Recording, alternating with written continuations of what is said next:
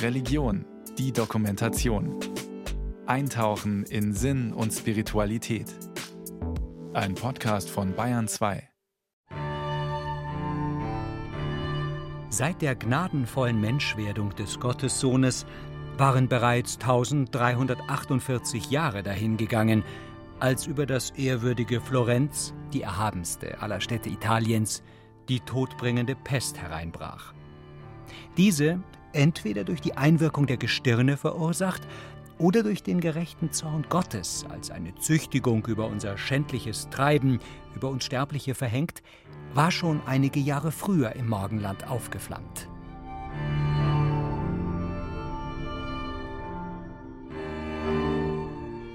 Ausgerechnet mit der Schilderung der Pest beginnt eines der schönsten Bücher der Weltliteratur, das Decameron. Sein Autor ist der Italiener Giovanni Boccaccio, der die verheerende Pest, die sein Land im Jahr 1348 heimsuchte, selbst erlebte.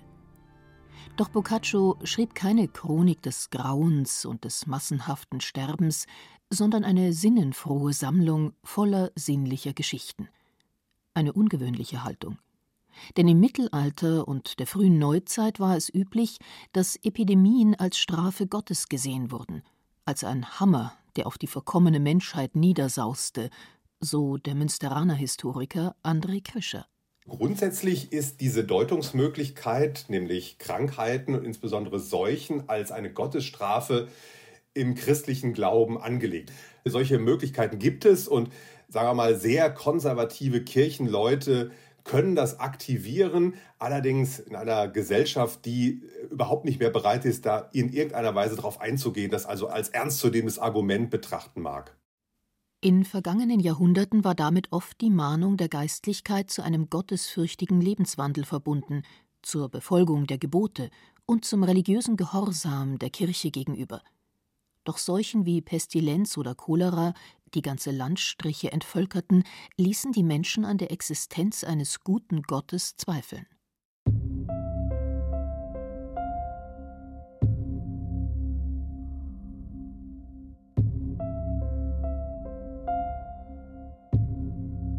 Wie ist es heute, angesichts der Corona-Pandemie, die uns seit Januar 2020 in Schach hält? Stellt sich in unserer säkularen und aufgeklärten Gesellschaft die Frage nach einem Gott immer noch? Es ist auch die Frage danach, warum dieser Schöpfer eine so gefährliche Seuche zulässt, die in immer wieder neuen Varianten unser Leben bedroht, ganz zu schweigen von den Einschränkungen im sozialen Leben.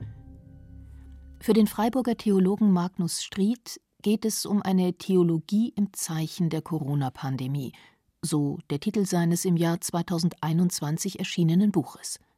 Er stellt fest, die Rede von Gott ist von einer zunehmenden Hilflosigkeit geprägt.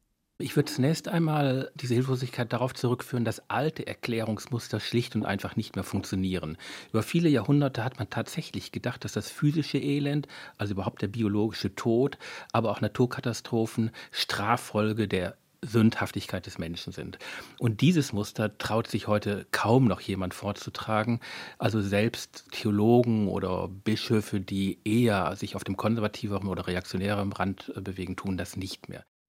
Wie auf das Phänomen Covid-19 theologisch und der Moderne entsprechend reagiert werden kann, darüber herrscht nach Auffassung Magnus Strieds landesweite Ratlosigkeit.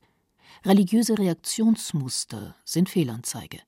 Was mich persönlich noch nachdenklicher stimmt, ist, dass die Öffentlichkeit offensichtlich auch gar nicht von der Theologie allzu viel erwartet hat. Ich kann mich jedenfalls an keine Talkshow erinnern, in der ein Theologe oder eine Theologin aufgetreten wäre. Und könnte dies nicht eingeladen worden sein, auch möglicherweise ein Indiz dafür sein, dass man gar nichts mehr erwartet von der Theologie. Und das wäre natürlich sehr, sehr bedenklich.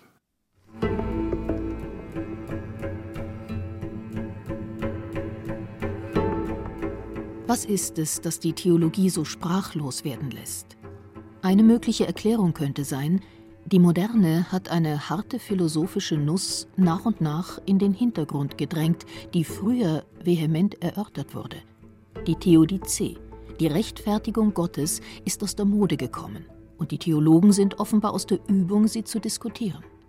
Ist Gott möglicherweise grausam, wenn er so etwas zulässt? Und das irritiert mich schon, ne, dass zumindest im öffentlichen Diskurs Theologinnen und Theologen diese Fragen kaum einmal mit der gebotenen Härte gestellt haben. Und ich frage mich mal, woran liegt das eigentlich?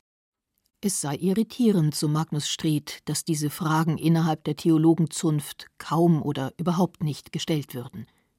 Es gebe wenig Versuche, diese Problematik eines möglicherweise bösen Weltenschöpfers mit der gebotenen intellektuellen Redlichkeit anzugehen und auszuhalten. Heute geschieht stattdessen, so Magnus Street, ein Ausweichen in den Aktionismus. Was viel stärker zu registrieren ist, ist etwas anderes, dass man sich in sozusagen Praxis flüchtet, dass man neue Formate von Gottesdiensten sucht, ohne aber die eigentlich harte theologische Frage zu stellen, was hat Gott eigentlich mit einer solchen Seuche zu tun. Man redet nicht mehr darüber, sondern verschweigt dieses harte theologische Problem. Nicht nur die Theologie, die wissenschaftliche Beschäftigung mit Gott ist herausgefordert, sondern auch die Gläubigen, genauer gesagt ihre Gottesvorstellungen. Es lässt sich nämlich beobachten, dass Mitglieder der Glaubensgemeinschaft der Christinnen und Christen nicht unbedingt hören wollen, wenn man ihnen sagt, dass dieser Gott, an den sie glauben, durchaus auch ein schwieriger Gott ist, so der Erfurter Theologe Thomas Bauer. Dass es ein Gott ist, der vielleicht auch dunkle Züge hat und eben nicht nur derjenige, der ein Garant für ein glückendes Leben und für Wohlergehen ist. Also es ist damit natürlich eine Herausforderung auch, wer ist eigentlich Gott, was ist Gott und machen wir uns nicht viel zu oft auch diesem Gott eben dann doch nach unserem Bild, so wie wir ihn gerne hätten und haben wollen.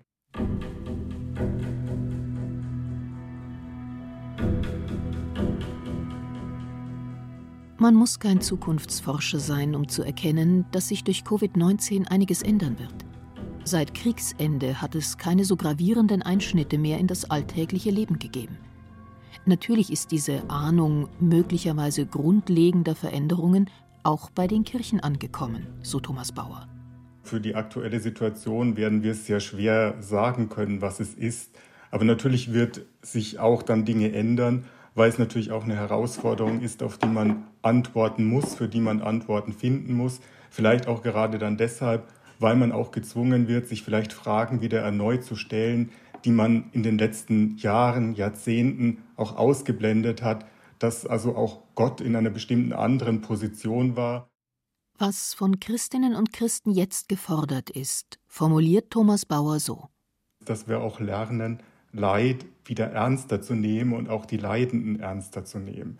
Dass wir uns nicht zurückziehen können, also auf eine Position, in der wir dann einfach verweisen, man möge sich doch an Gott wenden und bei Gott wird man dann Trost finden, sondern es wird wahrscheinlich immer wieder auch die Situation sein, dass Christinnen und Christen genauso wie alle Menschen, also angesichts des Leides, auch sagen müssen, dass sie keine Antwort haben und dass sie vielleicht auch keine Antwort und keinen Trost in dem Gott finden, an den sie glauben.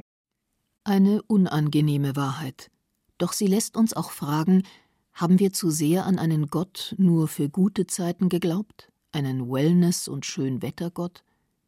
Die Geschichte hat gezeigt, dass sich die Einstellung zur Religion verändert hat durch das Vorhandensein oder plötzliche Auftauchen von Seuchen.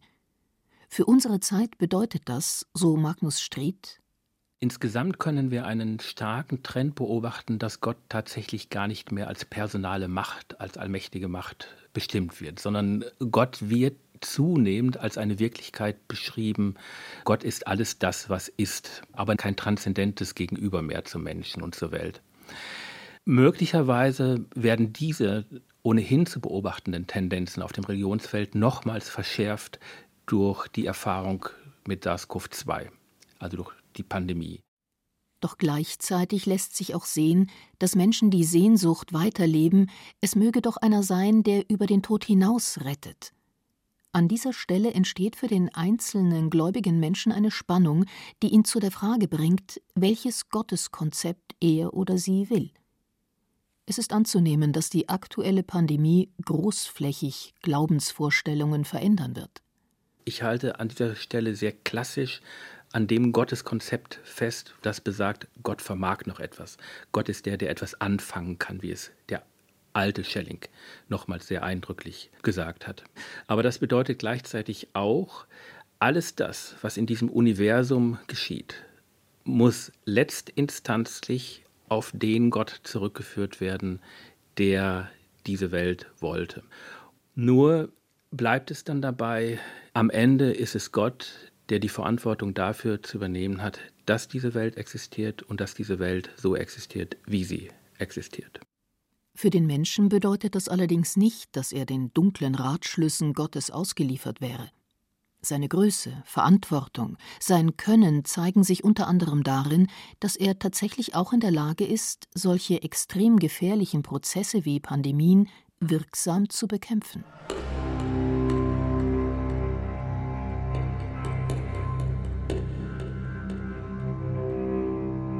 In früheren Zeiten, vor allem während der flächendeckenden Pestepidemien während des 14. Jahrhunderts, waren Seuchen oft begleitet von schweren gesellschaftlichen Erschütterungen.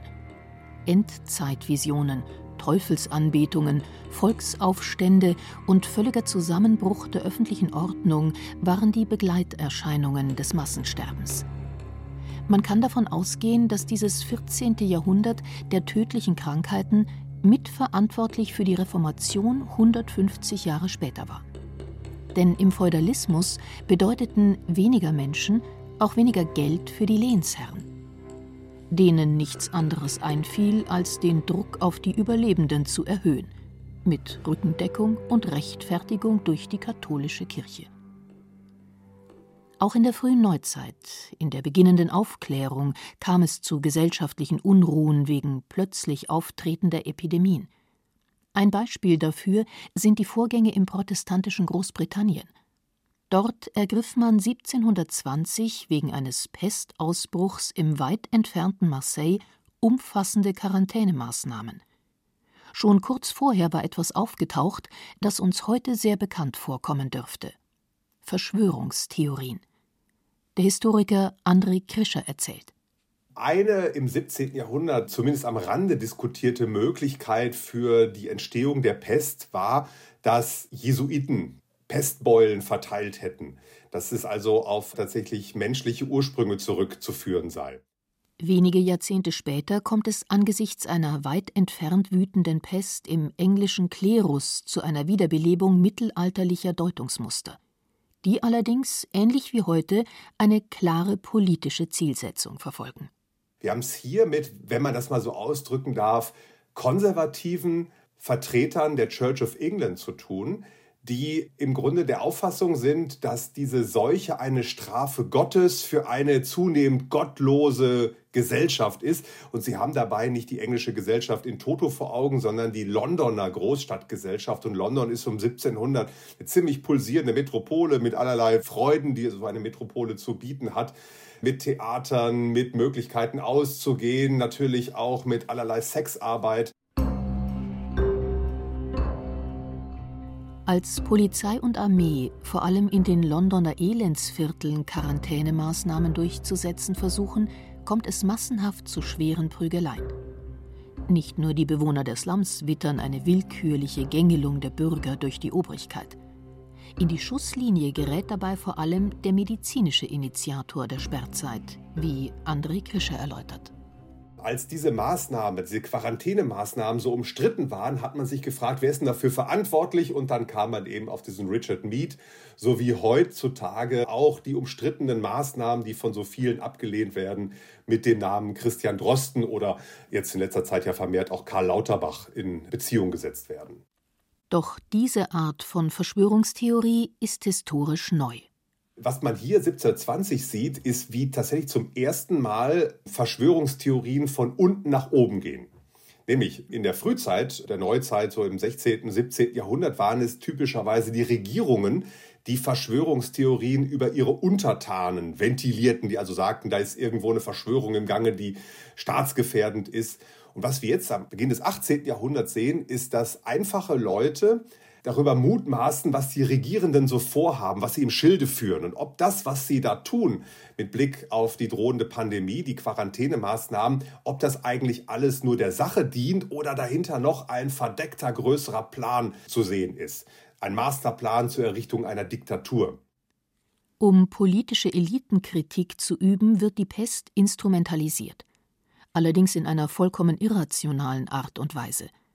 Denn Ziele der Kritik sind nicht Luxus oder protzender Reichtum der herrschenden Klasse, sondern durchaus nachvollziehbare medizinische Vorsichtsmaßnahmen. Die Regierung steht also von zwei Seiten unter Beschuss. Auf der einen der konservative Klerus, der den Sündenpfuhl London trockenlegen will und eine Verschärfung der Kontrolle verlangt. Auf der anderen das Volk, das sich eine Aufhebung des Lockdowns wünscht. Die Heftigkeit der Debatte ist verständlich, denn die große Pest des Jahres 1665 hatte in England 100.000 Menschen das Leben gekostet, davon allein 70.000 in London. 1720 geht es für die Stadt glimpflich aus. Das Land wird von der Pest verschont.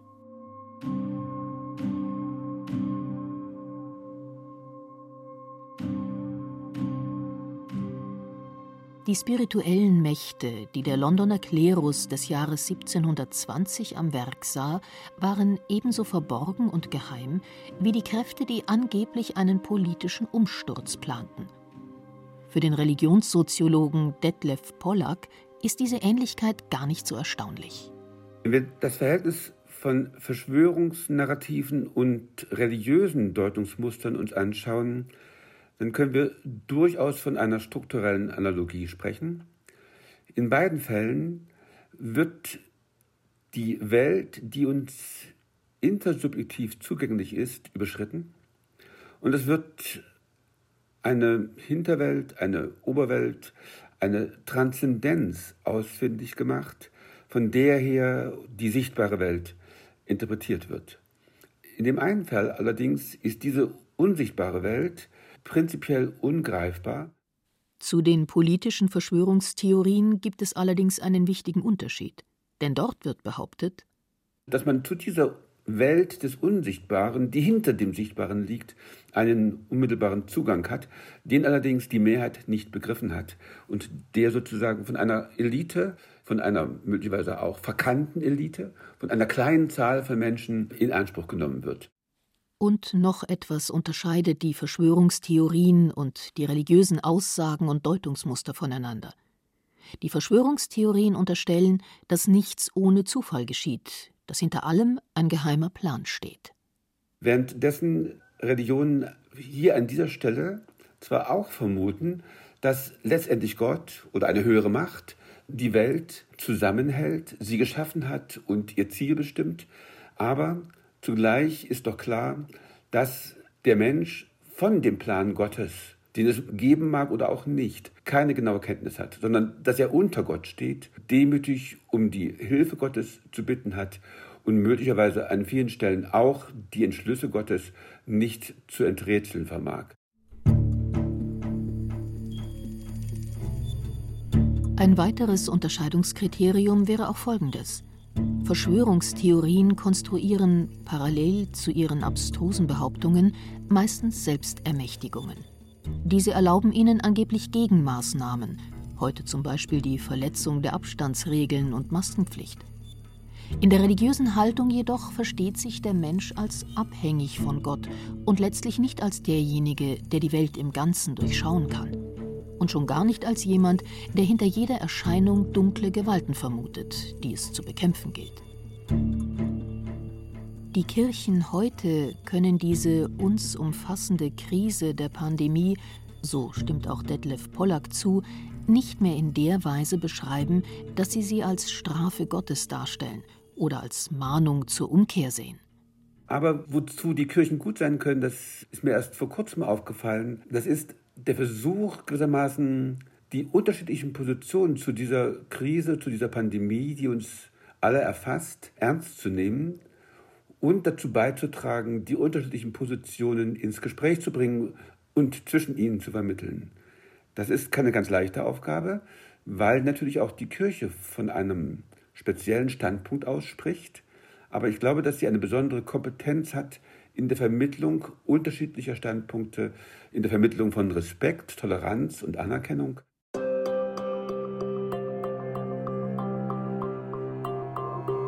Nicht erst wegen der Pandemie, aber mit ihr hat sich an der Universität Münster ein sogenannter Exzellenzcluster Religion und Politik gebildet. Er erforscht in einer Zusammenarbeit verschiedener Disziplinen die Folgen von Corona. Die Soziologin und aktive katholische Gemeindearbeiterin Caroline Hillenbrand hat in diesem Zusammenhang mit ihren Kollegen und Kolleginnen eine ausgedehnte Umfrage durchgeführt. An ihr nahmen von Juli 2020 bis Januar 2021 mehr als 2300 Personen teil. Es ging dabei um die Frage, ob und wie Corona religiöses Empfinden und Praxis verändert hat. Am Beginn stand dabei eine wichtige Feststellung. Wir leben in einer Welt, in der wir trotz aller Absicherungen vor Unwägbarkeiten nicht gefeit sind. Der philosophisch-soziologische Fachbegriff hierfür lautet Kontingenz, und er bedeutet, alles könnte auch ganz anders kommen. Das ist eigentlich das religiöse Bezugsproblem, also das Phänomen, mit dem sich Religionen beschäftigen. Und so werden sie auch in der Religionssoziologie definiert als System zur Kontingenzbewältigung, also als ein System, das Fragen und Antworten gibt auf diese Kontingenzfragen. Und ja, das ist natürlich jetzt gerade besonders präsent, weil wir eine gesteigerte Kontingenz in der Pandemie haben. Und da haben wir ForscherInnen uns natürlich gefragt, bedeutet das jetzt auch, dass auch die Religion wieder an Bedeutung in der Gesellschaft gewinnt? Die Umfrage, so Caroline Hillenbrand, war zwar nicht repräsentativ, sie ergab aber trotzdem ein interessantes Bild. Denn es ergab sich eine Zweiteilung, die darin bestand, dass diejenigen, die sagen, dass sie keiner Religion sich zugehörig fühlen, die sagen auch, nee, jetzt wird der Glaube noch mehr abgeschwächt oder auf keinen Fall verstärkt oder unverändert. Also die sagen auch, ja, jetzt erst recht nicht so. Also die Aussage, wie kann es denn jetzt einen lieben Gott geben, wenn so viel Leid auf der Welt passiert? Also so diese Theodizee-Frage zu sagen, nee, also das ist der Beweis, dass es gar keinen Gott geben kann, wenn so viel Schlimmes hier passiert. Auf der anderen Seite, so Caroline Hillenbrand, sehen wir aber diejenigen, die zum Beispiel auch schon vorher irgendwie einer Religion sich zugehörig fühlen, aber vielleicht nicht besonders religiös waren, aber die schon sagen, ja, genau jetzt spielt mein Glaube eine ganz bedeutende Rolle. Genau jetzt gibt er mir Trost, Hoffnung und Halt. Also 50 Prozent der Befragten sagen, dass ihr Glaube ihnen Trost, Hoffnung und Halt in der Pandemie gibt. Und ein Drittel der Menschen, die wir befragt haben, sagen auch, dass ihr Glaube sich verstärkt hat.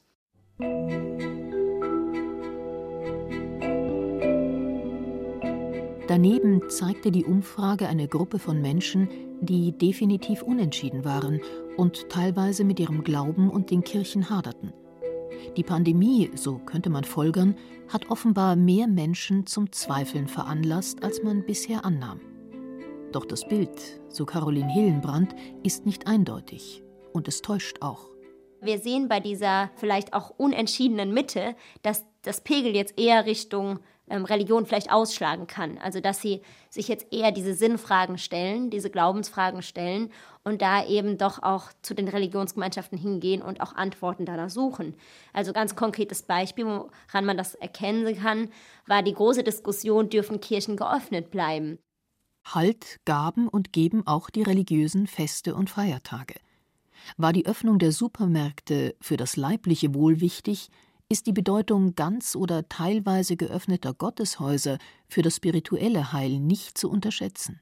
Da hat man natürlich die Debatte mitbekommen. Es gab natürlich auch Menschen, die das kritisiert haben, aber es gab ganz, ganz viele Stimmen, die sich da auch für eingesetzt haben und auch eine stärkere Rolle der Kirchen hier in Deutschland auch gerade eingefordert haben. Die gesagt haben, nee, bitte lasst uns noch die Gotteshäuser geöffnet, dass wir zumindest dort noch einkehren können und da vielleicht auch gerade Hoffnung finden können.